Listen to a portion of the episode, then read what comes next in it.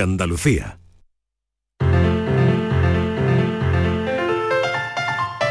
La paranoia de la tarde. Abrimos hora. Francis Gómez abre hora en la tarde de Canal Sur Radio, que son las 5 y 5 minutos. Eh, es nuestra tercera hora y es el momento de El Enigma. Vamos a ver de qué va hoy. Estáis todos preparados, ¿verdad? Libreta, Venga, libreta, libreta, claro, en claro. mano, Venga, venga, bolígrafo en mano. llega el mejor momento de la tarde, ahora que no me escucha la jefa. La libreta de Inmaculada, ¿cómo va? Muy bien. Muy bien. Preparada, hoja, hoja Venga, hoy nueva. va de números la cosa, ¿eh? Venga, pues hoy va de números. la- va a ocupar entera, Ah, venga. A ver, Venga, a por ejemplo, Venga. por ejemplo, eh, Borja, ¿tu número favorito cuál es? El 13. Vale. Mariló. El 13. mm, el 3. Vale. Bueno, Inmaculada, ¿cuál es tu número favorito? El 7. 7, vale. Eh, ¿Y Estivali? El 13. ¿También? Oh. Ay, Estíbaliz. Patri, ¿está por Oye, ahí? son números muy Hoy sí, bajitos, claro. ¿no? Vale, cariño, ¿cuál es tu número favorito? El 22.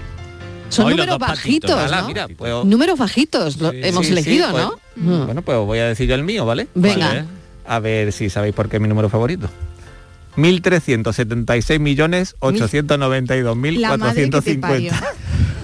No, venga ya, no, no puede ser. Es que, ¿cómo, ¿Cómo te ha odio? dicho? no puede ¿Cómo te ser. odio? Claro, es un número Imposible. ¿Cómo ha favorito. dicho? Déjate Es un de número rollo. favorito. Tu número favorito, a ver, repítelo. Es que vais con un número muy bajito. ¿Un millón Ya, de cuánto? ya, es que te has pasado, Francis. 376.000. Mil, 1.376 millones Un momento, un momento. ¿Millones? 1.376 millones. 892 mil 450. ¿Y te lo sabes de memoria? Por supuesto. Qué mentiroso. qué sincera, qué sincera. Lo lleva tatuado, lo lleva 76 tatuado. millones 892 mil Es que yo no sé- 450. Correcto. Yo no sé leer esto. Bueno, por Yo lo favor. acabo de leer. No se Intento. Os lo, os lo numero uno por uno, ¿vale? Venga. Sí. 1, 3, 7, Sí, 6, sí, sí, yo lo tengo. Pero... Eso sí. 8, 9, 2, 4, 5, 0. Vale, pero ¿qué hay que hacer? Vale. ¿De euros es esto, ¿cómo? A ver si podía averiguar por qué es mi número, mi número favorito. ¿Por ¿Por qué? qué Tiene es algo muy tu especial, número ¿eh? favorito? Tiene algo muy especial este número. Tiene algo muy especial el número. ¿Pero está personalizado? Es decir, ¿de verdad? ¿En serio? ¿O no? ¿O lo has dicho por decir? Tan en serio como todas las paranoias de Pero vamos a ver, Francis, es que normal, es que tú no puedes hacer un número normal como los demás. Pero yo, ¿tú, ¿tú me consideras a mí una persona normal? yo no. No, no. Pues entonces, por favor, es ¿Por que ¿cómo qué queréis es que el número esto? favorito de Francis? Todos hemos dicho números bajos, yo he dicho el 3, el 13, ha dicho Borja y, Estíbaliz. y Estivali 22, ha dicho ¿Que por qué es tu Patricia. número Que porque es tu favorito? número favorito, porque Sí, es muy sí. largo. Bueno, voy a dar Pues, una pues, pista. a voy a gusta. repetir la pista que ya he dado. A ver. ¿La has dado? Sí, Sí. la he dado. Yo ya sé por qué. Os lo digo cifra por cifra. Joder, 1, que no me he 3, enterado. 7, 6, 8, 9, 2, 4, 5, 0. Ahí está la pista. Ahí está la pista. Ya lo Ah, sabemos ya de lo sabemos. Sevilla. pillando. Ya Ah, lo pero sabemos ese de Sevilla. Bueno, bueno. Yo pues- creo que lo yo acabo me de lo sé, pillar. yo me a ver, lo a sé. ver. Yo, me Yo lo creo sé. que también lo voy pillando. Estivali es la primera que lo ha visto. ¡Ay, Sí. qué lista soy! ¡Qué poco reconocida me tenéis! Hoy no es difícil, solo hay que pensar un poco. poquito Claro, nada es más. verdad, Solo hay que pensar sí. un poco. Hoy es verdad que, que no está tan difícil. Hoy quería- no está tan difícil. No quería ser tan malo. Ahí si no doy la No, pista. Hoy, hoy eh, muy bien. Si no, la pista me quedo muy igual, bien. vamos. 1, 3, 7, Ahí le he 6, puesto, 8, ¿eh? 9, 2, 4, ya, ya lo 5. sé. Qué inteligente cero. eres. ¿Un millón? No, 1.376 millones. Un millón no es Estíbaliz, no 1.376 inventes. millones. Claro. Hombre, aquí, si, fuera- liante. si fueran euros, vamos, no me tenéis aquí, claro. Bueno, pues tenemos que averiguar por qué este Oye. número es el preferido de Francis, Francis, Gómez. ¿no será ese el dinero que tienes en la cuenta? Y eso lo hablamos luego, Chivali, que no lo puedo decir aquí en público. No, no. Yo creo si que no lo van a ser... los bancos a... Claro. Yo creo que van a ser aceitunas esto. Pues bueno. Una buena cosecha, una buena fíjate, a lo cosecha. mejor el número de pelo en la cabeza, ay, no lo sé. No lo sé, no lo sé. Sería no más bajito en mi caso, sería mucho más bajito. No lo sé. Bueno, pues eh, si lo sabéis, Muy bueno, nada, muy bueno. solo tenéis que levantar el teléfono y llamar a Francis Gómez. Venga, hasta ahora. Hasta luego. La paranoia de la tarde. Sigue la corriente del río, navega en la inmensidad del océano, adéntrate en la jungla, descubre lo desconocido, sumérgete en un mundo de medusas, rodéate de peces tropicales y echa raíces en el manglar. Ya estás conectado, déjate abrazar por el mar. acuariosevilla.es Reciclos llega a tu ciudad. La nueva aplicación con la que podrás ganar premios solo por reciclar. Participa reciclando latas y botellas de plástico de bebidas. Cuida tu entorno y gana premios. Descárgate la aplicación Reciclos y empieza a formar parte del reciclaje del futuro. Ecoembes. 18 de diciembre, Media Maratón Sevilla, Los Palacios y Villafranca. Ven, inscríbete antes del 11 de diciembre y siente el calor de un pueblo entregado a los miles de atletas que participan en la prueba de cana de Andalucía. Organiza Ayuntamiento de Los Palacios y Villafranca con el patrocinio principal de ProDetour, Turismo de la provincia de Sevilla. La Diputación de Sevilla actúa contigo. Con el plan Contigo, para reactivar la economía y el empleo en toda la provincia. 470 millones de euros en empleo e inversión. Actúa contigo. 470 millones de euros para generar empleo y dar apoyo a las empresas de la provincia. Una inversión histórica para nuevas obras e infraestructuras. Plan Contigo, Diputación de Sevilla. Las noticias que más te interesan las tienes en Canal Sur Sevilla. Y este jueves te llegan desde Tomares, donde queremos que descubras toda la programación navideña de este municipio del Aljarafe sevillano. Canal Sur Mediodía Sevilla. Este jueves a las 12 desde el Auditorio Municipal Rafael de León de Tomares. Con la colaboración del Ayuntamiento de Tomares. Hay un secreto que dice que puedes probar un plato y viajar al pasado. Ponerle el broche dorado a tus recetas con el aceite de oliva más puro. Recibir de tu vecino las verduras más sabrosas y disfrutar el mejor jamón ibérico del mundo. Puede que todo esto sea un secreto a voces, pero es nuestro secreto para conseguir la calidad, la riqueza y ese puntito tan especial de Andalucía. Gusto del Sur, el sabor de tu vida. Junta de Andalucía. La vida es como un libro y cada capítulo es una nueva oportunidad de empezar de cero y vivir algo que nunca hubieras imaginado. Sea cual sea tu próximo capítulo, lo importante es que lo hagas realidad. Porque dentro de una vida hay muchas vidas y en Cofidis llevamos 30 años ayudándote a vivirlas todas. Entra en cofidis.es y cuenta con nosotros. Muchas veces. El próximo 2 de diciembre, el barrio presenta Atemporal su nuevo trabajo de estudio, un disco hecho desde su más pura esencia, marcado por el inconfundible sello del barrio que siempre ha sido fiel a sus principios e indiferente a las tendencias. Atemporal, disponible desde el 2 de diciembre en todas las plataformas digitales y puntos de venta habituales. En cofidis.es puedes solicitar financiación 100% online y sin cambiar de banco. O llámanos al 900 84 12 15. Cofidis, cuenta con nosotros. En Canal Sur Radio, por tu salud, responde siempre a tus dudas. Hoy hablamos de la RCP, resucitación cardiopulmonar. Contamos con especialistas del 061 que acaban de celebrar su congreso sobre estas técnicas y cómo la difusión de las mismas salvan vidas continuamente. Todo esto en directo y con tus preguntas y experiencias. Envíanos tus consultas desde ya en una nota de voz al 616-135-135. Por tu salud, desde las 6 de la tarde con Enrique Jesús Moreno. Más Andalucía, más Canal Sur Radio. La tarde de Canal Sur Radio con Mariló Maldonado.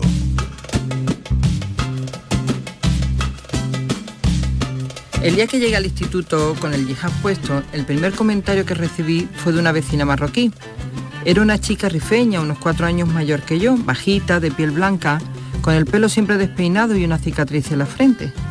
Esto último denotaba sus orígenes, ya que los niños marroquíes juegan a menudo en la calle y por eso muchos de nosotros tenemos alguna que otra cicatriz en la cara. La cuestión es que esa chica, cuando me vio con el velo, se me quedó mirando atónita y me dijo, ¿qué haces así? ¿Por qué te lo has puesto? Me sorprendió mucho esa pregunta, ya que su madre y sus hermanas también lo llevaban. Pensé que al pertenecer a la comunidad musulmana ya debería entender el porqué del velo. Le respondí diciéndole, porque me gusta. Pero tanto ella como yo sabíamos que esa respuesta no era sólida, sino algo que yo me había preparado para responder en piloto automático en caso de que alguien me preguntara, porque en el fondo tenía mucho miedo a las reacciones de los demás. Incertidumbre me ciega nuevamente, se siente por todo el ambiente. Caliente, sube la temperatura de mi frente y frente a todo yo me siento impotente. Vente, acompáñame en esta corta historia, desde pequeña cansada de tanta escoria. Oía, en segundo plano todo lo oía, sin decir nada a nadie, pero ya se olía.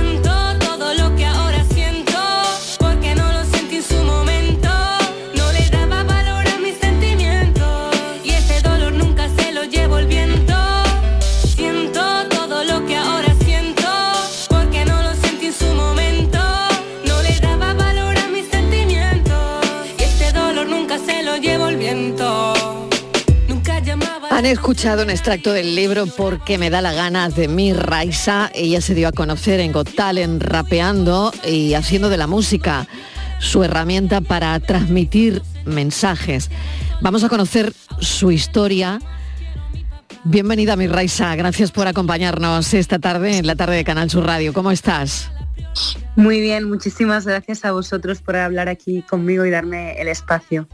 Por supuesto, sobre todo cuando una persona tiene tantas cosas que, contar, ¿no? Porque me da la gana es un libro que lleva un subtítulo que dice Una vida contra los prejuicios. Claro, tenemos que contar que, por una parte, mi Raisa que vive aquí, que, bueno, pues es española, la discriminan por ser musulmana también, y mucha gente le dice que se vaya a su país, como lo oyen, ¿no? Pero por otro lado, la gente de su país, los musulmanes, le dicen que es una deshonra por cantar con hombres o por cantar rap, por ejemplo, ¿no? ¿Qué hace una, mi Raisa, en una situación así?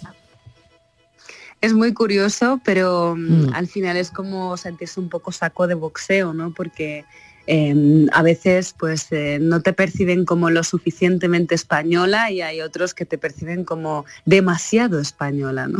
Entonces ese es el caso que, mi caso personal, ¿no? Eh, mucha gente pues española no me ve como lo suficientemente española que más quisiera yo y luego mucha gente, ¿no? Que también ha nacido en Marruecos eh, como yo, pues no me, me, ven como demasiado española y que no debería haberme, digamos, adaptado o integrado tanto, ¿no? Entonces es bastante um, curioso darse cuenta que jamás una es suficiente para nadie, ¿no? Y es complicado gestionar todas esas emociones, pero es cierto que en cuanto una encuentra el equilibrio de su, de su propio bienestar, ¿no? Que al final es lo que buscamos cada uno, pues está muy bien alejarte como de todo ese ruido y, y crear y construir tu pequeño caminito como una hormiguita, como siempre digo, y, y sobre todo mi burbuja de, de paz, donde eh, toda, todo tipo de toxicidad queda afuera. Es uh -huh, difícil, pero uh -huh. bueno. Qué bueno, ¿no? Es como crear tu propia burbuja, como tener una coraza, ¿no? Para que, bueno, te afecte en tu día a día lo menos posible, me imagino, ¿no? El libro que nos ocupa, porque me da la gana, cuenta eh, pues esas experiencias, ¿no? Que el miedo y la vergüenza te habían hecho ocultar mmm, casi siempre, ¿no? De, de, de, tu vida, ¿no? Incluso, por ejemplo, ¿no? Hablas de la defensa del colectivo LGTB y, por ejemplo, que es uno de los motivos por los que sabemos que ha recibido amenazas de muerte, ¿no? Sí, sí, sí, sí. A mí es una persona que desde hace ya unos cuantos años eh, no quiero mm, seguir escondiéndome, sino que totalmente lo contrario, ¿no? Alzar mi voz, tal y como digo en el primer capítulo del libro, y, y, no callarme absolutamente nada, porque han sido ya demasiados años de, de, silencio en el que todo el mundo ha dirigido mi vida como, como le ha venido en gana y, mm. y es cierto que estoy como más también predispuesta, más predispuesta que nunca a recibir golpes, si eso significa tener que, que defenderme, hablar por mí, hablar por el, por el que lo necesite. Y en, y en junio, en su momento, eh, vi que era necesario alzar la voz por el colectivo, ya que estaban recibiendo eh, comentarios de un odio y un desprecio inhumano y sentí mm. la responsabilidad de tener que hablar por ellos, ¿no? mm. aunque eso me acarrearía pues después amenazas y, y todo lo que ya la gente ya sabe en realidad, pero bueno. ¿Qué te parece el Mundial de Qatar? Pues eh, la verdad es que yo no soy seguidora del fútbol, lo que sí uh -huh. eh, he estado viendo como ciertas noticias y tal y cual hablando de, eh, de bueno, que es un país que no tolera ni acepta la libertad sexual del colectivo LGTBIQ+, y tal y cual, y todo el mundo ahora está como con este activismo que me parece estupendo, pero también me parece un poco de una hipocresía bastante grande, ¿no? El hecho de haber escogido un país como Qatar, uh -huh. más que nada porque es un país que les financia absolutamente todo y en cuanto económicamente no les importaba tanto el dinero de Qatar, ¿no? Entonces, como bueno, yo, ¿eh? desde mi máxima ignorancia, si un país pues eh, no cumple X requisitos eh, que hayan, pues simplemente no se celebra el Mundial ahí, hasta lo que, exacto, para mí yo creo que es un básico de derechos humanos, lo que ahora no pueden hacer es um, hacer el Mundial ahí y hacer todo este activismo que están diciendo, ay no, Qatar no respeta los derechos humanos, pero sí que aceptamos su dinero. Entonces me parece bastante hipócrita, si no, mm. si no es un país que pues no se celebra nada y, Claro. no se, y no se recibe tampoco ningún dinero de ahí. Lo que tampoco podemos jugar como eh, recibimos dinero, pero es un asco de país. Esa doble moral, ¿no? Sí, esa doble Esa moral no- no me hipocresía también de alguna manera. Sobre todo quería preguntártelo, ¿no? Por tu historia, por saber eh, cómo llevas las amenazas, ¿no? Cuando alguien, bueno, pues en un vídeo, eh, pues alguien amenaza con decapitarte por te- porque haberte quitado el velo, por ejemplo, ¿no? O por el apoyo a la comunidad LGTB, ¿no? Entonces, eh, ¿cómo llevas esas amenazas por un lado, ¿no? Por un lado tú recibes estos vídeos, por otro lado enciendes la tele y está el Mundial de Qatar, ¿no? En fin, no lo sé, quería, quería saber cómo llevas esto, ¿no? Cómo, cómo al final, mm, bueno, tú llevabas el hijab eh, desde los 12 años, pero decides un día no llevarlo más o, o no llevarlo temporalmente, que no lo sé. Pero eh, bueno, eso ha valido para que tengas que, que llevar escolta, ¿no? Bueno, a mí me encanta el hecho también de poder organizar los hechos porque es cierto que han pasado muchísimas cosas en, un- en una etapa temporal muy, muy corta. Em, a mí el tema de las amenazas me surgen en junio cuando hago un vídeo en defensa del colectivo LGTBIQ+. Entonces las amenazas de muerte fueron por defender el colectivo, eh, eh, digamos, LGTB, ¿vale? Eh, después de esto, un mes después, decido quitarme el velo por un motivo bastante eh, lógico y muy relacionado, digamos, a, a mi salud mental. ¿no? Yo me veía bastante sobrepasada y agotada psicológicamente de toda esa persecución, toda esa- todas esas expectativas y exigencias que, que llevaba sobre mis hombros y que llegaba un momento que ya no podía. ¿no? Entonces, el quitarme el velo era una manera de librarme de esas exigencias y simplemente no representar a nadie. ¿no? Entonces, eso fue posterior a las amenazas. Hay gente que piensa que me amenazaron de muerte por quitarme el velo. No es, eh, no es eh, Fue así. posterior. Pero es, es esto va sumando, me imagino. Sí, exacto. Es- sí, que- esto, que todo esto cosa- suma, ¿no? Claro, y de hecho, o sea, no le quita gravedad, y siempre lo digo, ¿no? Una cosa no le quita gravedad a la otra, ¿no? Al final eh, las amenazas de muerte fueron muy graves y, y obviamente a nivel psicológico han tenido un impacto sobre, sobre mí bastante fuerte. El hecho de estar asustada y preocupada todo el tiempo, el no saber si eh, alguien me va a hacer daño, he tenido que cambiar rutinas diarias, he tenido que eh, simplemente también parar de hacer cosas por miedo a salir a la calle que me hicieran daño, no solamente O a mí, tu sino familia, a exacto. a mis seres más queridos, sobre todo a Mm, mi hija, que a tu hija. también lo que, Mm. lo que me pasó fue que Mm. me grabaron dentro del centro educativo de mi hija, escondidas, esos vídeos se difundieron también. Entonces yo ya no sabía eh, qué personas mm, me estaban vigilando, me observaban. Entonces vivía como, y sigo viviendo en cierta manera con cierto miedo, ¿no? Decir, Mm. no sé quién es quién, entonces tengo que ir eh, con muchísimo cuidado por si acaso, sobre todo, repito lo mismo, por proteger a la persona que más quiero en ese mundo, que obviamente es mi hija, ¿no?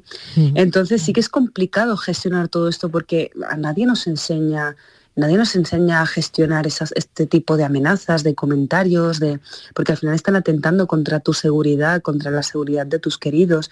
Y mm, no sé, a mí me, es algo que me, que me desestabiliza emocionalmente porque algo que me caracteriza mucho es mi serenidad.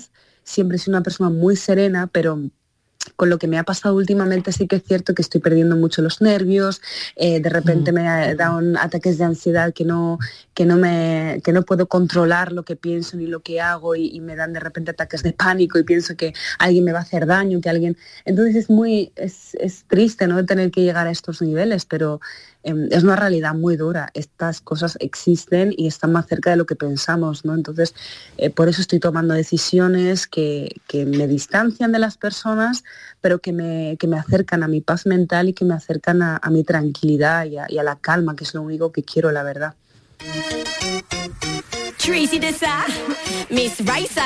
Ah.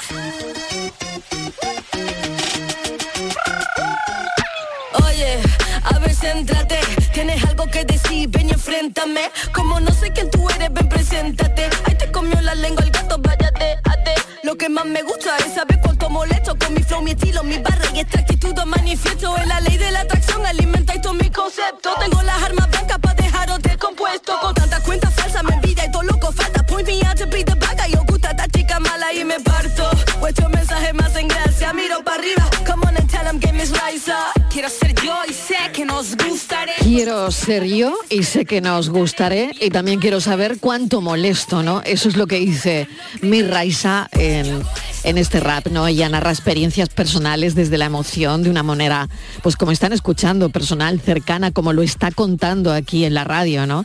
Y la verdad es que ella cuenta en, en sus composiciones pues su vida realmente pues cuando tenía ocho años, cuando tenía, cuando tuvo 16, cuando perdió a su padre, cuando se casó sin saber qué era eso, eh, cuando tuvo a su hija, en fin, de todo eso habla en, en su música ¿no? y en sus composiciones y también en el libro que estamos presentando porque me da la gana. Tengo aquí mi raisa a, a un psicólogo, Borja Rodríguez, nuestro psicólogo de cabecera, que sentía cuando decías, bueno, es que esto psicológicamente es que es muy potente lo- por, por lo que pasa una, una mujer eh, en esta situación. Sí, hola mi Raisa.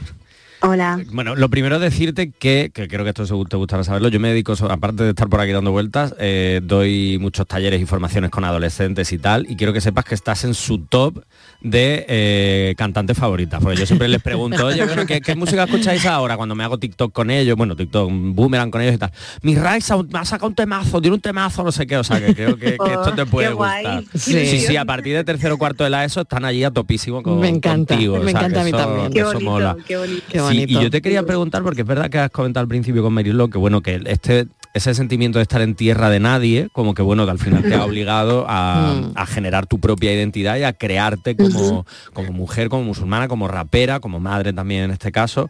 Pero luego, claro, hay un precio ahí importante que has pagado y que, y que bueno, que nos cuentas con la dureza de lo que has vivido. ¿Te has arrepentido alguna vez, mi Raisa, de, de haber alzado la voz eh, hacia el colectivo, por ejemplo? O al quitarte Sinceramente- o decir, oye, mira, que yo estoy aquí, esto es lo que hago, esta es mi música, esta es mi vida. No, la verdad es que no. Mira, a pesar de que, como bien dices, el precio a pagar ha sido bastante alto, sobre todo a nivel de salud mental y tal, pero es que eso me ha liberado el poder, el poder eh, alzar la voz por otra persona, por mí eh, cuando lo he necesitado, el tomar decisiones que realmente em, me apetecen y porque me hacen bien y tal y cual, creo que ha sido de lo mejor eh, que, he hecho, a pesar de que eso ha hecho, pues eso, ha generado mil batallas con mil personas, me ha hecho ganar enemigos y enemigas por todas partes, pero sí que mm, también me ha hecho ganar en, en confianza en mí misma, en seguridad en mí misma y, y valentía, ¿no? Y de, se- y de sentirme sobre todo capaz de poder construir mi vida independientemente de lo que alguien eh, puede esperar de mí, porque al final llevo también muchos años de mi vida callada, haciendo lo que todo el mundo espera de mí y es muy cansado también, ¿no? Entonces, y sobre todo eso, que no, que no era feliz. Y ahora el poder eso, tomar decisiones propias, que eso no, no me, no, me, no me quita el equivocarme, eh, cuidado. Pero sí que es cierto que por lo menos las decisiones las habré tomado yo, ¿no? Estás Entonces, no, sí. me arrepiento. Estás estudiando psicología además, ¿no? Sí. Uy, futura compañera. Futura, compañera, Borja, futura compañera Borja, ¿eh? Eh, Claro, mi Raisa, me imagino que a veces uno busca en esa carrera o en la psicología algunas respuestas también, ¿no? Totalmente, Claro. totalmente, siempre lo digo, ¿no? Al final es como en búsqueda un poco de, de dar respuesta a, a lo que ocurre dentro de mí y lo que ocurre a mi alrededor también, ¿no? Intentar eh, darle un poco de significado porque, bueno, no es un secreto, pero la vida ya es suficientemente compleja, pero entender por lo menos eh, qué ocurre dentro de nosotros e intentar hacer las cosas eh, de la mejor manera posible, pues mira, tener en la mano, podemos decir, algunas herramientas de psicología, pues puede ir muy bien, la verdad. Dices en el libro, el velo jamás me sirvió para sentirme mejor persona, que es lo que algunos dicen que significa, porque soy buena persona, tanto si lo uso como si no. Sí, sí, sí, sí, sí, me encanta remarcarlo además una y otra vez porque jamás será suficiente. Em, yo creo firmemente que lo que nos eh, diferencia de las, de las otras personas a lo mejor es la bondad que tenemos, los valores que tenemos y una apariencia, una imagen, una forma de vestir jamás deberá definirnos. Y lo que veo es que mm, la gente se rige por la mera apariencia y dejan en segundo, tercer, cuarto, quinto plano ya los valores y eso, ¿no? Y me parece muy triste y me parece muy hipócrita también, ¿no? Entonces yo reivindico a capa y espada que, que, lo que me hace ser buena persona jamás ha sido un velo ni jamás ha sido una forma de vestir, sino eh, la generosidad, la bondad que tengo, la empatía, la manera de conectar que tengo con las personas. Eso es lo que me define, no un velo. Y el rap que ha sido eh, de alguna manera, o el estilo que has encontrado, mm, pues también ha servido para reivindicar derechos y para luchar contra un sistema de alguna manera, ¿no? Sí, yo de hecho siempre comento que el rap es una de las herramientas o recursos que he encontrado para poder eh, canalizar, digamos, mis sentimientos, pensamientos, reflexiones acerca de, todo en general. ¿no? La música es una de esas herramientas em, que además, sobre todo en concreto el mundo del rap, ¿no? porque no hace falta tener una bonita voz para hacer música rap, sino tener un mensaje potente eh, que comunicar a las otras personas. ¿no? Entonces yo utilizo eso, la música, los libros, las conferencias. Em, no sé, me encanta, me encanta poder utilizar cualquier herramienta a mi disposición, vamos a decir, para, para comunicar eh, mensajes que me parecen imprescindibles, ¿no?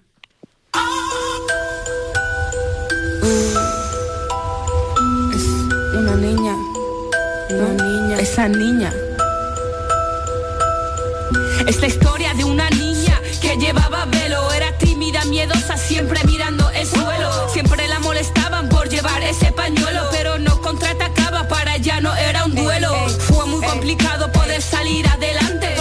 los comentarios de esa gente ignorante. Fue bastante chocante para esa niña brillante saber que la juzgaban por no serle semejante. Cada vez que la veían se acercaban, le decían el velo en tu país. Miradas que la desprecian, se callaba, les miraba, ojos que lloriqueaban, se aguantaba porque sabía que no era aceptada. Una vez pensó, si todos somos iguales, porque todavía hay gente con malos modales, siguen con pensamiento de antiguos medievales, podrían y ser un poco más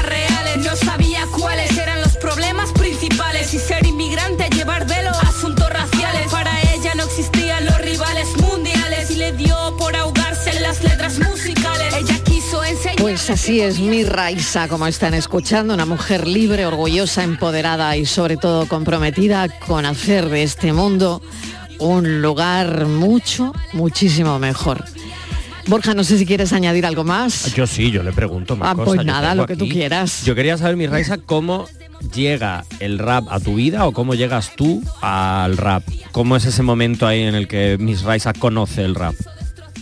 Bueno, yo siempre he sido muy consumidora de la música, la verdad, desde que era muy pequeña, pero a los 14 años, em, que no sé podría estar yo en tercero de la ESO, no, lo recuerdo, segundo de la ESO, no me acuerdo la verdad mucho.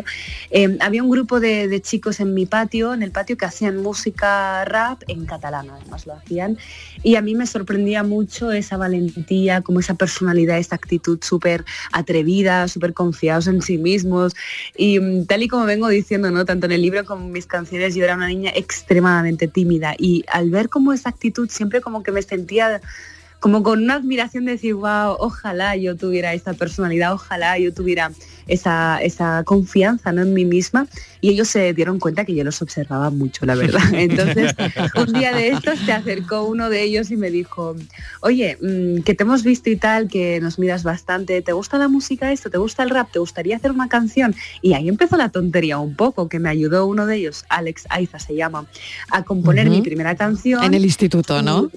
Claro, pero sin intención ninguna realmente de dedicarme a la música ni nada. Simplemente fue como, ay, pues vale, pues voy a probar, ¿no? Qué bueno. Qué guay, ¿no? Y que además haya empezado a ver mujeres en el referentes en el rap, porque yo me acuerdo de mis tiempos de adolescente, Ariadna Puello, pero claro, es verdad que el rap ha sido muy prototípicamente masculino. claro, hay, hay machismo, yo quería preguntarte eso. Ah, ¿Hay machismo en el rap? Pues mira, mm, es, lógico, hay machismo en todas partes, pero sí que es cierto que yo no me he encontrado con un mundo eh, del rap machista, la verdad. me, he encontrado con muchísima presencia masculina, por no decir el 95% mm, de los artistas raperos, vamos a decir que, sí que son hombres y tal. Pero mm, como el rap también ha sido siempre un estilo musical muy reivindicativo, muy polémico, muy activista, ¿no? Muy también de, pro los derechos de, de todo el mundo, ¿no? Em, no me he sentido como apagada ni, ni como, como que no tengo un lugar. De hecho, cuando me públicamente empiezo a hacer, a hacer, a publicar música y tal y cual, me hago mis perfiles como artista y tal, había muy pocas también artistas eh, raperas y tal, y, y empiezo a recibir apoyo de esas dos, tres chicas raperas de decirme, guau, eres una jefaza, te apoyo, mis ánimos, no sé qué. Y pensé, hostia, somos muy, poqui- muy poquitas, pero sí que es cierto que hay mucha unión entre nosotras, ¿no? Entonces me sentí súper apoyada y, el resto de raperos hombres también, a pesar de que obviamente nadie quiere que le quiten el puesto, ¿no? Esto es una, una verdad verdadera, pero sí que es cierto que mm, nunca tampoco me han visto como una competición porque no lo soy. Además, a mí me gusta hacer música por, por desahogarme, por utilizarlo como terapia, por canalizar emociones y no como pa- para competir, digamos, con otras personas. Así que paz y amor para todo el mundo. Paz y amor, claro que sí, mi Raisa. Muchísimas gracias. Es verdad que la historia de la evolución de, de las mujeres ¿no? siempre está vinculada a, a una imagen, a lo que, es verdad, a lo que aparenta, ¿no? Con velo, sin velo, y ya, ya sin entrar ¿no? en qué tipo de cultura. Pero siempre vamos acarreando, ¿no? esa reputación dependiendo de la imagen que proyectes, ¿no? y Claro, ojalá esto deje de ser así, ¿no? Sí, ojalá, ojalá, que sí, la verdad, porque si no es que te va persiguiendo, es como, como ese tipo de críticas y de comentarios totalmente innecesarios y que dejan tu trabajo y tu esfuerzo en un segundo plano y ya y no es justo, la verdad. Pues porque me da la gana hemos traído este libro, porque me da la gana una vida contra los prejuicios de mi Raisa. Mi Raisa, mil gracias, mucha suerte, ánimo. Gracias, gracias.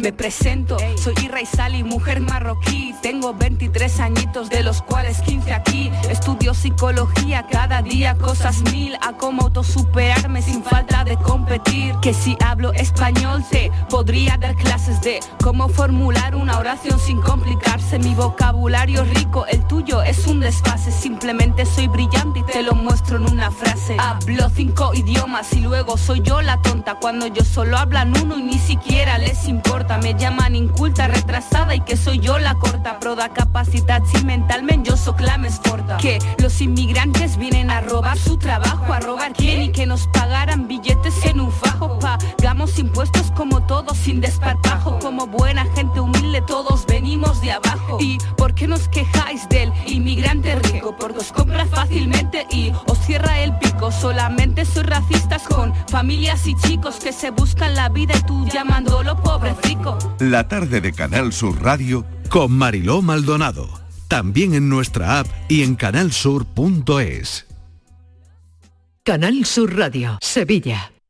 Reciclos llega a tu ciudad. La nueva aplicación con la que podrás ganar premios solo por reciclar. Participa reciclando latas y botellas de plástico de bebidas. Cuida tu entorno y gana premios. Descárgate la aplicación Reciclos y empieza a formar parte del reciclaje del futuro. Ecoembes. ¿Planeando salir de escapada o de fin de semana? Recuerda, hay otra Sevilla. Asómate a la provincia y disfruta de un turismo seguro en cada uno de sus espacios naturales, pueblos monumentales y alojamientos. Cambia de vistas. ProDetour Turismo de la Provincia, Diputación de Sevilla. Celebra tus eventos de empresa y comidas de Navidad mientras navegas por el Guadalquivir a bordo de un lujoso barco. Sorprenderás a tus invitados con un espacio exclusivo y con historia en el corazón de Sevilla. Cruceros Torre del Oro. Más información en el 954 561 692 o en crucerosensevilla.com. Los Guerrilleros, tapicería y colchonería en Utrera, a precios de fábrica. Cheslong de 3 metros con asientos extraíbles, cabezales reclinables, canapé, dos puff, cojines decorativos de regalo y telas antimanchas a elegir. Antes 899 euros y ahora solo 499 euros. Sí, sí, has escuchado bien, 499 euros. Y por un euro más televisor LED de 32 pulgadas de regalo. Estamos en Utrera, carretera Carmona número 15 en Utrera, Sevilla. Entregas en 48 horas. La Diputación de Sevilla actúa contigo. Con el plan Contigo, para reactivar la economía y el empleo en toda la provincia. 470 millones de euros en empleo e inversión. Actúa contigo. 470 millones de euros para generar empleo y dar apoyo a las empresas de la provincia. Una inversión histórica para nuevas obras e infraestructuras. Plan contigo, Diputación de Sevilla. Manolo, ¿estás pensando lo mismo que yo? Pues claro, Ana, estoy pensando en los romeros de Alanís. Jamón, paleta, caña de lomo y embutidos de bellota son su especialidad. Y ya hay que ir disfrutando. Como siempre me lees el pensamiento. Ahora mismo entro en shop.losromerosdealanís.com y en dos días tenemos nuestro jamón en casa. Pero ibérico de bellota, ¿eh, Ana? Los romeros de Alanís. De nuestras dehesas a tu mesa. Hola, soy Salvador Dalí. Y si además de avanzar en inteligencia artificial, investigamos más nuestra inteligencia natural. Quizás así podamos vencer enfermedades como la que yo sufrí, el Parkinson. Apoyemos la investigación en enfermedades neurodegenerativas. Entra en fundacionreinasofía.es.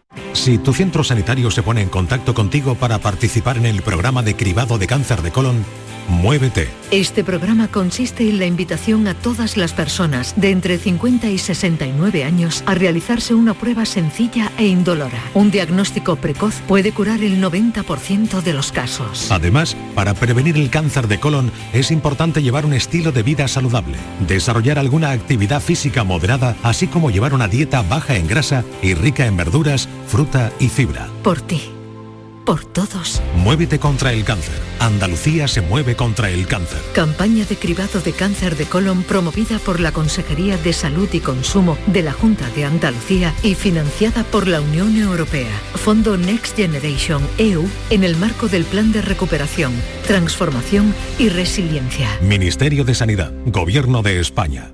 El Mundial de Qatar es una cosa muy seria.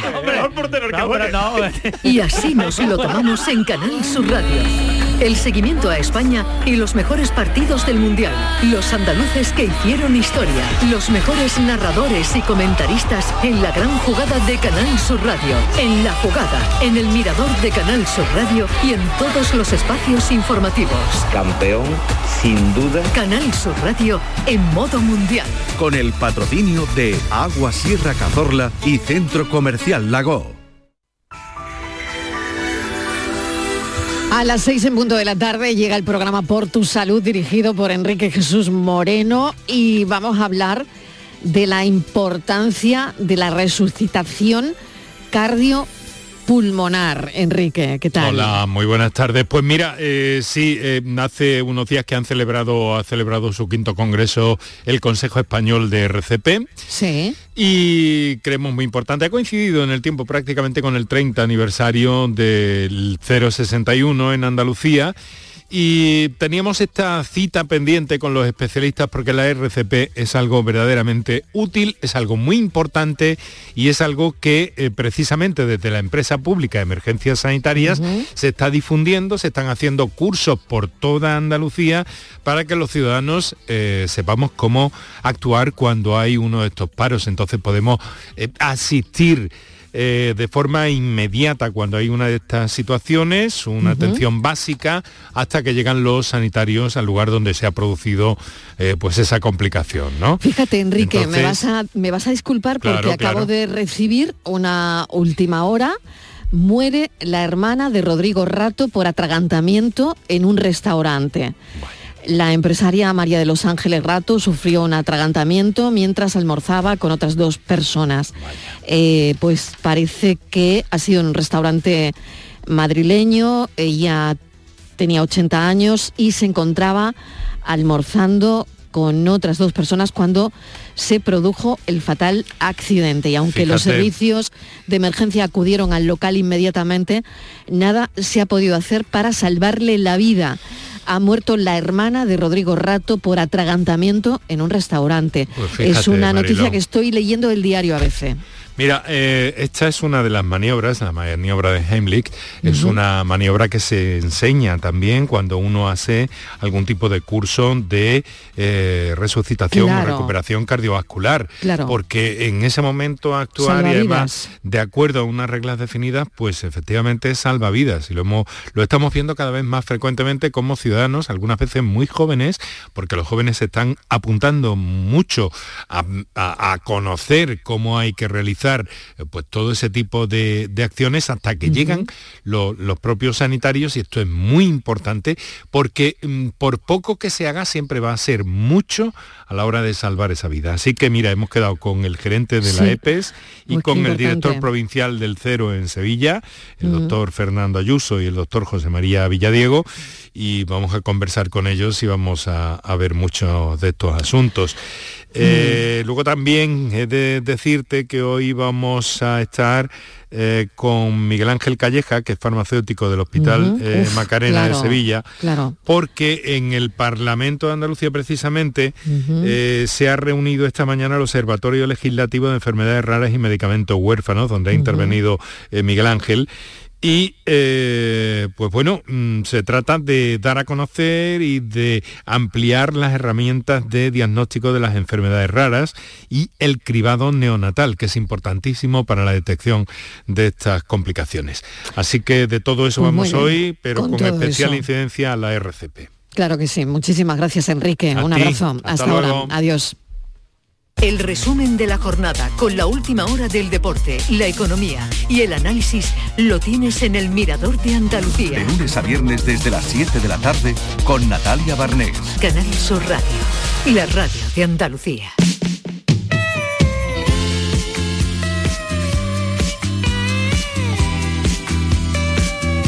La tarde de Canal Sur Radio con Mariló Maldonado.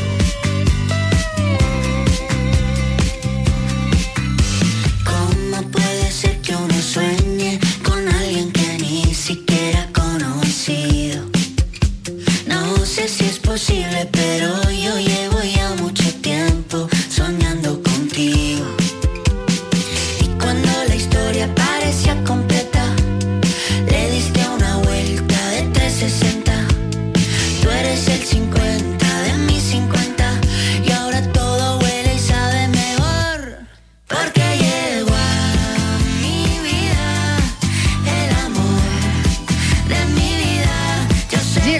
del amor que sigue Borja Rodríguez aquí, que como saben es nuestro psicólogo terapeuta sexual y por otro lado está Patricia Torres y Estíbaliz Martínez que vuelve. También porque por tenemos aquí. un montón de cosas que hablar con Borja. Bueno, bueno, bueno, la agenda llena. Venga, la agenda llena de cosas. Bueno, la, la primera historia Mundial, tiene que ver Mundial. con el mundial. Con el Mundial. Hoy el Mundial. ¿Qué os gusta el mundial? Tírale, venga. El mundial le está dando para mucho. Mete un gol, venga. Vamos a meter un gol. Pero que es un estudio, Marilo. Es que Venga. me he quedado Estudio. muerta. A ver. Porque, eh, Borja, ahora tú no lo vas, cont- no A lo vas a contar. La pregunta. A ver. ¿Cómo sabes si tu pareja está aprovechando el mundial de Qatar para ser infiel? No me Porque digas. resulta, resulta que ¿Ya han hecho un descubren estudio? que la infidelidad aumenta durante el mundial de fútbol. Pero ojo, que son las mujeres. Un sondeo dice que el 55% de las mujeres afirma que aprovecharía este evento para tener una aventura porque están seguras de que la pareja no se va a No enterar se va a de nada. enterar, hombre, porque va a estar claro. muy No centrado No en el mundial. pillas, que el otro está por uvas, no se entera por uvas con el mundial. Claro. Y muy pocos Tú living hombres. la vida loca. en living la cambio, vida, claro. living la vida loca. Claro, fíjate claro. Marilo que en cambio A muy ver. pocos hombres Sí. estarían dispuestos a dejar de ver el partido para echar una cana al aire. Muy Ya. pocos. Pero ellas no lo dudan. ¿eh? Esto es además- muy Esto es muy fuerte. O sea, fuerte. es que además esto es muy triste, esto es muy triste. Eh, esto es Triste. las que dicen que sí, porque imagínate las que no han dicho nada, pero también Claro. lo están pensando. Oye, es todo muy curioso, A ver, ¿eh? cuéntanos, Vamos, Borja, porque lo del me mundial parece pa' flipante mucho, el ¿eh? estudio, ¿eh? Ojito, ojito. Hay que, ver, hay ojito. que ver los estudios que encuentra Estíbaliz Martínez. Hay ¿eh? que ver, ni ¿eh? los de Miguel Fernández, Vamos, ni vamos, los de Miguel. eh, lo, lo está superando. A ver, Patri, ¿tú qué cuéntanos, por favor, ¿Qué, esto? ¿Qué ¿eh? te parece a ti el estudio, Bueno, Patri? me parece, bueno, hay datos del estudio Mariló que es alucinante. Venga, hay, a un- ver, a ver. hay un dato que es el 19% utiliza la excusa de ir a ver un partido para quedar con otra persona. Eso es uno de los datos. Y otro, Pero oye, eso no hace falta que sea el mundial. No, Bueno, esto vale pero con sí, pero cualquier jugar partido de liga. excusa, cualquier partido igual. de liga, cualquier partido de... Hombre, pero- vamos, hasta un partido Ya, del equipo de tu pero el provincia, pero el ¿no? Pero el Mundial- verdad que el mundial ya tiene otra injundia. El mundial otro claro, el Claro. mundial Marilo es sí. cada cuatro años, creo que es cada cuatro Claro. años, no Así que esto es más, Sí, más cada que Es Más mundial. intenso, más intenso. Claro, Vale, claro, vale. Sí, claro. porque además dice el estudio que hay un, un- es que de verdad, el 29% dice que lo primero que hará si su equipo gana el campeonato es tener una buena noche de pasión. Marila, es que aprovechen to- O sea, todos los ¿y, si no. ¿y si no gana? si no- bajan los encuentros sexuales Claro. cuando pierde ¿En el partido. serio? Sí, Claro sí, sí, sí, sí, sí, sí, sí, por el disgusto. No me lo puedo creer. O sea, sí, es que sí, ya sí, no sí, sí. tiene que el ganas nada. resultado Claro. afecta a las Afecta relaciones. mucho, que no es coña, que sí que sí. De hecho, cuando España, esto yo lo he leído. Otra cosa que yo no me acuerdo dónde lo leí, pero eh, creo Pues que era un estudio está serio. publicado en todos los Es que yo. No, no, pensaría, que el- no cuando se pensaría España- que lo contrario, ¿no? Nueve meses después de que España eh, ganara el mundial, Sí. hubo un boom de nacimientos. Fíjate. Porque claro, No la, ha pasado la- con el confinamiento. no pasó con el confinamiento. Eh, pasó con, el mundial, pues imagínate. mal que no claro, esto es verdad, porque la gente es verdad, y sobre todo en este caso los hombres, claro, la, la euforia o el disgusto, según Pues nada, haya perdido ganado el partido, que claro. tiene que subir la natalidad a ver si gana España. Claro. Es que hay que subir la- ¿Cómo se sube la natalidad ganando el mundial? Todo funciona Claro, así. Todo el mundo se viene arriba. Claro, todo el mundo se viene arriba, pero es verdad también que ellas, que es verdad que eso no salió en el estudio anterior, que ellas aprovechan esto en plan, sí, Claro. sí, tú sigue viendo el partido, cariño, que me voy a darme una vueltecita con el Qué vecino al fuerte. cuarto. Ah, claro. amigo. O sea ¿No funciona que así? Pero claro, hombres- tiene que ser un vecino del cuarto que, que no, le gusta el fútbol. Eso te Yo creo que eso es más complicado de encontrar. Eso, eso te iba a decir que ¿Dónde lo busca? Claro.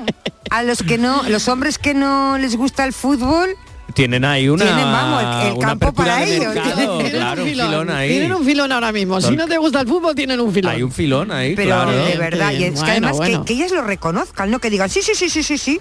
Yo me... Pero te digo una cosa, me Yo parece muy bien que las mujeres se sinceren con esto, que ya está viendo ocultarse Sí, y hombre, tal. en la encuesta, si la encuesta está eh, y tiene una mínima seriedad, pues Claro, claro, la es tiene, porque mínimamente la tiene. Claro, es porque Claro. han contestado, ¿no? Claro, pero que ya no se esconden y decir, oye, pues mira, pues sí, que esto ya no es solo un terreno de hombres cuando hablamos de Claro. Está hablamos de muy tal, bien, claro hombre, que está sí. muy bien. Pero es verdad que, que es curioso, o sea, lo que ha dicho Patricia, me encanta que el, el 20 y- el 29% de los infieles afirma que lo primero que hará si su equipo gana el campeonato es tener una buena noche de pasión con su quería, que no es con la mujer. Ah, Exactamente, vale. o la amante. que es con la Sí, querida. sí, con la querida, con la Claro. querida. Ah, pero bueno, eso también lo, pe- lo especifica el Sí, sí, lo pone aquí. El 29% de los infieles. Sí, y el 41 afirma que anima al mismo equipo que su amante. Es que eso es verdad, o sea, bueno, es esto- buenísimo. verdad, es buenísimo, Menos mal que solo hay mundiales cada cuatro años porque no, no daríamos abasto con Oye, tanto pero estudio. ¿a ¿eh? quién se le ha ocurrido este estudio? Pues una app Marilo. de citas. Claro, Ah, y pero de- encuentros. Claro, claro, es que a ver, qué es que son los que tienen el material, ¿no?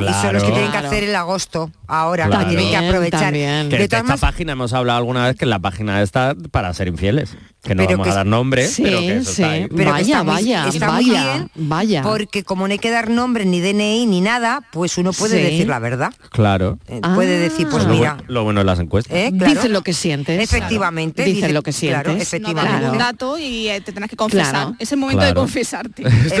Hoy quiero confesar. Hoy quiero confesar. Claro. Momento, hoy quiero confesar. Bueno, pues no está nada mal. Pues nada, más cosas de la encuesta Pues que hayáis visto interesantes y si no pasamos a otra cosa. Pues yo es que cosa, a mí eso me parece. Yo pues fíjate, yo quería preguntarte porque Sí. eh, también, fíjate, al hilo de esto es que hay muchísimas cosas, ¿no? Eh, los temores sexuales de las mujeres. Quería que le- preguntarle a Borja cuáles son esos temores sexuales de las mujeres y con qué inseguridades eh, solemos lidiar las mujeres, si tenemos alguna inseguridad en el aspecto sexual. Sí, a ver las hay las. La más la que a mí me parece más urgente, sobre todo con la gente joven, es que en el último estudio que se hizo sobre eh, uso de la pornografía en Ujú. adolescentes, Mm. que lo comentamos aquí de hecho en el programa, Sí. fue en septiembre de 2020, en, el estudio lo hizo Save the Children, y decían que el porcentaje de chicas o sea, el- del porcentaje de chicas que ven pornografía, chicas jóvenes, eh, hablamos de adolescentes a partir de los 13-14 años, la mayor parte de ellas utilizaban la pornografía para ver qué es lo que se esperaba de ellas en el sexo. Recordemos, pornografía, todo lo que hay ahí, todo lo que tiene que ver con la sexualidad y la violencia dentro de una relación de pareja. Entonces, claro, aquí ya empiezan las inseguridades. No sé lo que tengo que hacer, no sé cómo practicar la sexualidad, no sé lo que quiere mi pareja. Entonces, claro, ¿qué ocurre? Acudo al único sitio donde la gente me lo va a explicar. ¿Qué gente es? Pues la pornografía. Entonces, eso es un problema. Y gordo, ¿eh? importante. Y gordo porque de ahí vienen pues las situaciones de abuso, incluso violaciones. Entonces, claro, aquí hay un tema importante. ¿Vale? Que El tú- tema de la falta de educación sexual Claro. en las aulas. Que tú eso lo verás mucho porque te dedicas precisamente a eso, a dar charlas, a formar Exacto, a la hecho- gente para que no tengan ese tipo de inseguridades y te lo Eh, encontrarás, ¿no? Exactamente, de hecho vamos esta mañana mismamente. Que está entre ayer y hoy he estado con un grupito de primero y segundo de la ESO, es verdad que los de primero hemos tocado otros temillas, pero ya con segundo hemos hablado de algunos mitos de la pornografía y claro, la- ¿Qué te la- dicen? que ¿Qué te dicen, Borja? ¿Qué te Sobre todo los chicos, que son los que más hablan en este caso, el rollo de, de que eso es lo que hay que hacer, de cómo disfrutan y sobre todo les llama mucho la atención la facilidad con la que se pueden mantener relaciones sexuales. Claro, es que Es lo claro, flipan. Claro, es que es todo, es que es, es Lo flipan, que es hola, hola, vamos, pim pam pum. Y ellas flipan mucho también con el tema de la violencia. Es horrible, claro. Porque, y claro, yo les digo que esto es una película. Claro, Independientemente de las películas que hay un abuso real, Claro. digo, esto es una película, el cine mainstream es película, es como muchas veces les digo, ¿habéis visto Superman y todo? Sí, sí, digo, ¿pensáis en tiraros por la ventana para ver si voláis? No, no, digo, pues con la pornografía es exactamente igual. No se puede eh, pretender mantener una relación sexual o tener una sexualidad sana y positiva con aprendiéndolo desde la pornografía. De hecho, Plátano Melón, que es un- una página, claro, está en Instagram, juguetería erótica, es educación y tal, ha puesto una pancarta en todo lo alto en Madrid que es aprender sexo con el porno es como querer ganar el mundial con la Play. Claro. Es que es tal cual. bien, muy bien. Claro, Bueno, entonces hablando del comentario de del dolor, de- o sea, de, la- de las inseguridades, esta para mí sería la primera y la más importante. Claro. Luego hay más. Por Sobre ejemplo, todo ¿no? en pareja, ¿no? Claro. Sobre todo en pareja. Oye, pues exacto. podemos seguir con este tema la semana Claro, que no me quiero viene, meter porque estamos ya con porque, la paranoia, eh, pero que ya para- lo metemos la semana que viene el tema de las Sí, inseguridades en las sí, mujeres, sí, el sí. tema sexual, que Pues, es muy interesante. Y hay más temas muy interesantes para hablar contigo. Sí, pues los Venga, tenemos, los tenemos Pues apuntados. la semana que viene seguimos y Sí. retomamos porque llega Francis Gómez con su paranoia de la tarde. A ver, Bueno, eh, bueno. ¿qué ha pasado? ¿Cómo, qué- cómo ha ido la cosa? Bueno, pues no ha habido mucho éxito, ¿eh? ¿verdad? Ah, no, Ahora pondremos un par de mensajes que tenemos, Venga. pero os lo recuerdo, ¿vale? Venga. Eh, Estamos hablando del número favorito de cada uno y yo he dicho que mi número favorito era 1.376.892.450 y os preguntaba por qué. Bueno, vamos a Porque ver es qué- muy largo. qué han dicho los ¿Qué, oyentes. qué simple soy que yo he hecho el 3. Buenas tardes, equipo. Soy Manuel de Hola, Sevilla. Manuel, ¿qué tal? Francis, lo Dime. que es es un montón de espabilados. Hombre, eso sí. Para sí. mí que ha cogido los números favoritos del resto del equipo y se los ha apuntado Ay. todos para él. No, no. Creo que por ahí van los tiros. No, no, aunque empieza Buenas por tardes. 13. Buenas tardes. La paranoia de hoy la voy a contestar yo con otra paranoia. A, mí me ha dado por pensar que son segundos.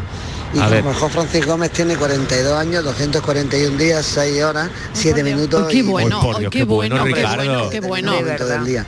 Y todo eso sumados son los que ha dicho, los 1.370, o sea, sí, 1.376 millones, 892 mil, Qué bueno. Hombre, Qué Ricardo, te, la- te ¿eh? agradezco Mucho. por ahí y a lo mejor hasta ni es eso, pero... y me, me estás dando una idea muy buena para otro enigma, por supuesto. Claro, le has dado una idea, Pero Ricardo, le has la- dado una idea una para otro. De verdad te agradezco mucho porque te has quedado corto en 400, más de 410 millones de segundos. pero te lo agradezco de verdad.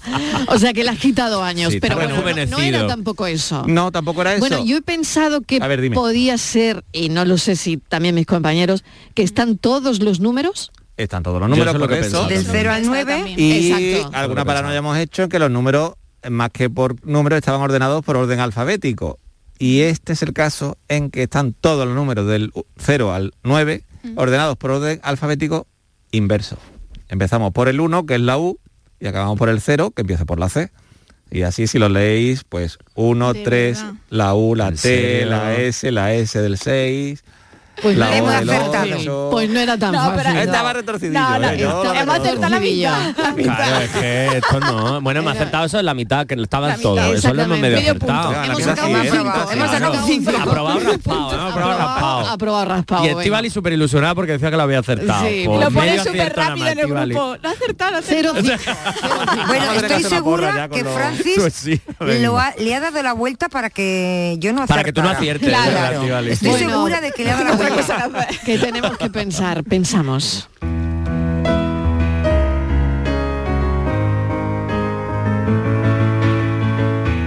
Acabo de leer un interesante pensamiento de un antropólogo de, de la Universidad de Harvard. Según él, los occidentales hemos considerado como universales nuestros valores, nuestra forma de pensar, cuando en realidad hemos sido siempre una minoría, una minoría que nunca ha superado la cuarta parte de la población del planeta. Y si uno este interesante pensamiento con una realidad objetiva, porque todos sabemos que dentro de unos años China será la primera potencia mundial, la conclusión parece un poco inmediata.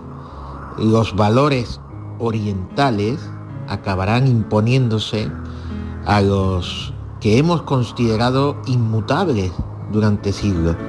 Eh, no digo que sea una catástrofe, solo digo que pensemos, que seamos conscientes de nuestra propia decadencia occidental.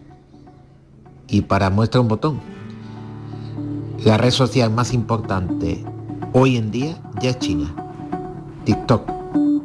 Apenas nos pusimos en dos pies, comenzamos a migrar por la sabana, siguiendo la manada de bisontes, más allá del horizonte, a nuevas tierras lejanas. Hace pensar, a que sí, a qué hace pensar. Es el pensamiento del escritor Jaime Aguilera. Occidentales, minoría en el planeta. Hace pensar. Bueno, mañana seguiremos con todo. Gracias por estar ahí y os volveremos a contar la vida a las 3. Adiós.